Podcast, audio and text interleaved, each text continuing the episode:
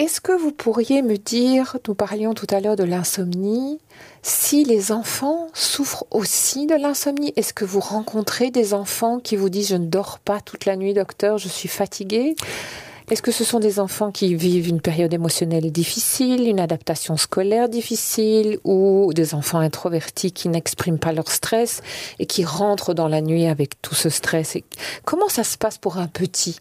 Alors on voit effectivement régulièrement des enfants euh, en consultation qui soit insomniaque complet, pas dormir toute la nuit, c'est rare. Mais combien de parents ont des difficultés parce que l'enfant veut pas s'endormir ou se réveille plusieurs fois par nuit? C'est rarement des causes physiques chez les enfants, mais c'est souvent des causes comportementales. C'est-à-dire, l'enfant se réveille, je vous donne un exemple, se réveille la nuit, qu'est-ce qu'il fait? Il va dans le lit des parents. Alors les parents, une fois, le ramènent dans sa chambre, mais déjà la deuxième fois, ils le ramènent pas. Ils n'ont plus la force. Ils n'ont plus la force. Et donc l'enfant prend cette habitude, il perturbe le sommeil des parents qui sont crevés, qui en peuvent plus. Donc il y a des tensions qui se créent dans la cellule familiale, qui va créer chez l'enfant peut-être une anxiété, qui va accentuer le phénomène. Donc chez les enfants, des techniques comportementales marchent très vite et remarquablement bien. Il y a parfois des peurs. Il faut toujours vérifier avec l'enfant que sa chambre est rassurante. Et on a l'habitude de mettre une petite veilleuse dans la chambre de l'enfant. Mais même la veilleuse, il faut faire attention. Parce, que ça peut l'éveiller. Ça peut donner des ombres. Les couleurs bleues sont, paraît-il, encourageantes pour l'endormissement, contrairement aux couleurs blanches, vertes, jaunes, etc. Est-ce correct? Est-ce qu'il y a une influence dans la couleur de la petite lumière de la chambre? Alors, les petites euh, lumières comme ça, pas vraiment.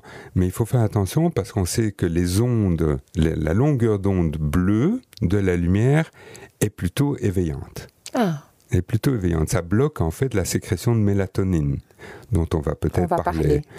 Mais je voulais dire, pour l'enfant dans sa chambre, attention veilleuse, vérifiez que les ombres générées par la veilleuse ne soient pas effrayantes.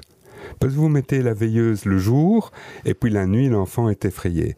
Parfois, il y a des périodes de la vie de l'enfant où il faut vérifier avec lui dans la chambre qu'il n'y a pas un loup en dessous du lit ou dans l'armoire. Il faut faire le tour de la chambre. Mais qu'est-ce qu'on fait quand on a un petit bonhomme qui n'a pas deux ans et qui commence à dire quelques mots mais qui pleure au milieu de la nuit et on ne sait pas pourquoi et, et qui se réveille dix fois pour la sucette et pour le doudou et quel conseil on peut donner aux parents qui sont, comme vous le dites, même épuisés et qui lâchent et qui prennent l'enfant dans le lit et qui dorment tous très mal finalement Alors, il faut rien faire.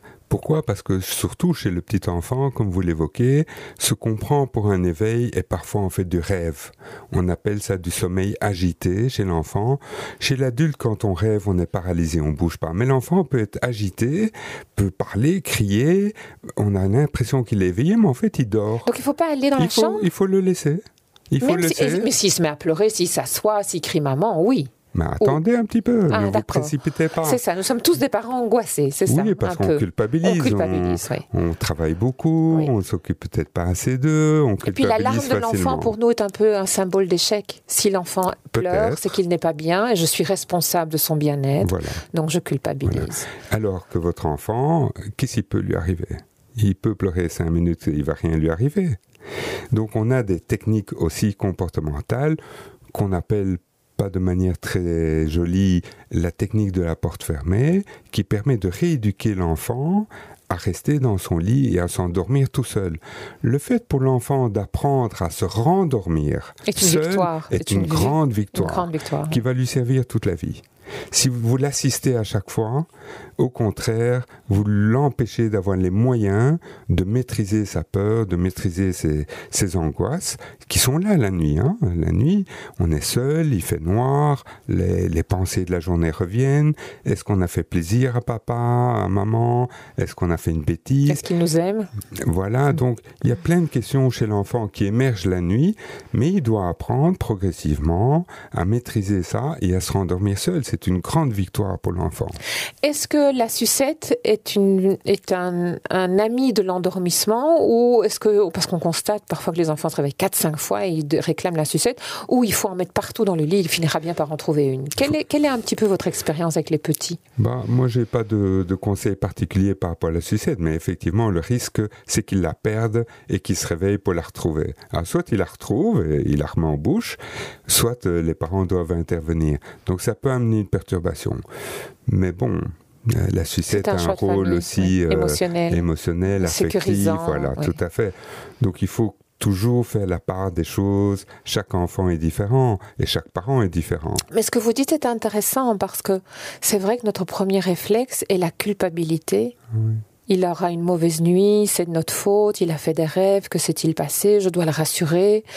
Euh, moi, il m'arrive quand j'entends un enfant la nuit euh, réclamer, de tout de suite aller le caresser, de lui dire tout. Et ça, c'est une erreur parce qu'on le tire vers l'éveil. Oui, parce que alors vous Ou bien on l'assiste constamment. Les deux.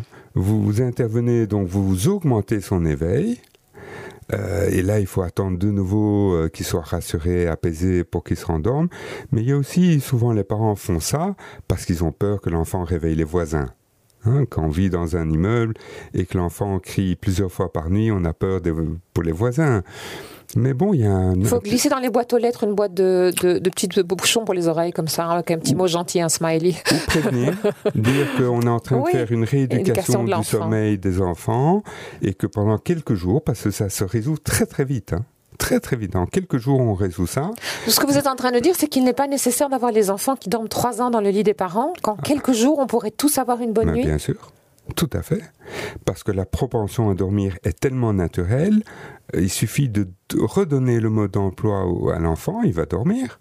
Aucun enfant n'est fait pour être insomniaque, ni adulte d'ailleurs. Alors, en quelques mots, ça veut dire quoi redonner le mode d'emploi? Mais c'est euh, qu'il ait les outils pour s'endormir, donc se sentir bien dans sa chambre, rassuré, euh, qu'il ait pu jouer un peu dans sa chambre pour euh, se familiariser à l'environnement, parler avec les enfants le soir, pas juste avant de dormir. Avant de dormir, il faut un bon petit rituel lui raconter euh, la petite histoire. Et vous le savez, vous avez des enfants, qu'il n'est pas nécessaire d'inventer tous les jours une autre histoire. Vous leur racontez la même histoire 50 fois. C'est juste le rituel. Ça prépare le cerveau à dormir. Et puis, dans le courant de la nuit, il faut qu'il acquiert l'outil pour se rendormir lui-même. Et ça, on travaille par des techniques, notamment, comme je vous ai dit, de la porte fermée, mais il y a d'autres outils qui peuvent être utiles. S'il y a un problème psychologique plus important, alors il faut consulter un psychologue pédiatrique ou un, pédiatre qui pourra donner d'autres orientations. Mais dans la majeure partie des cas, ce n'est pas nécessaire. Tout, se, tout se, résout très, très, très, facilement. Vous nous redonnez confiance, docteur Lachman. Ben, vous, vous déculpabilisez les papas et les mamans qui nous écoutent en disant quelques jours, on va tous dormir. Allons-y. Je vous assure que c'est vrai. Je vous crois.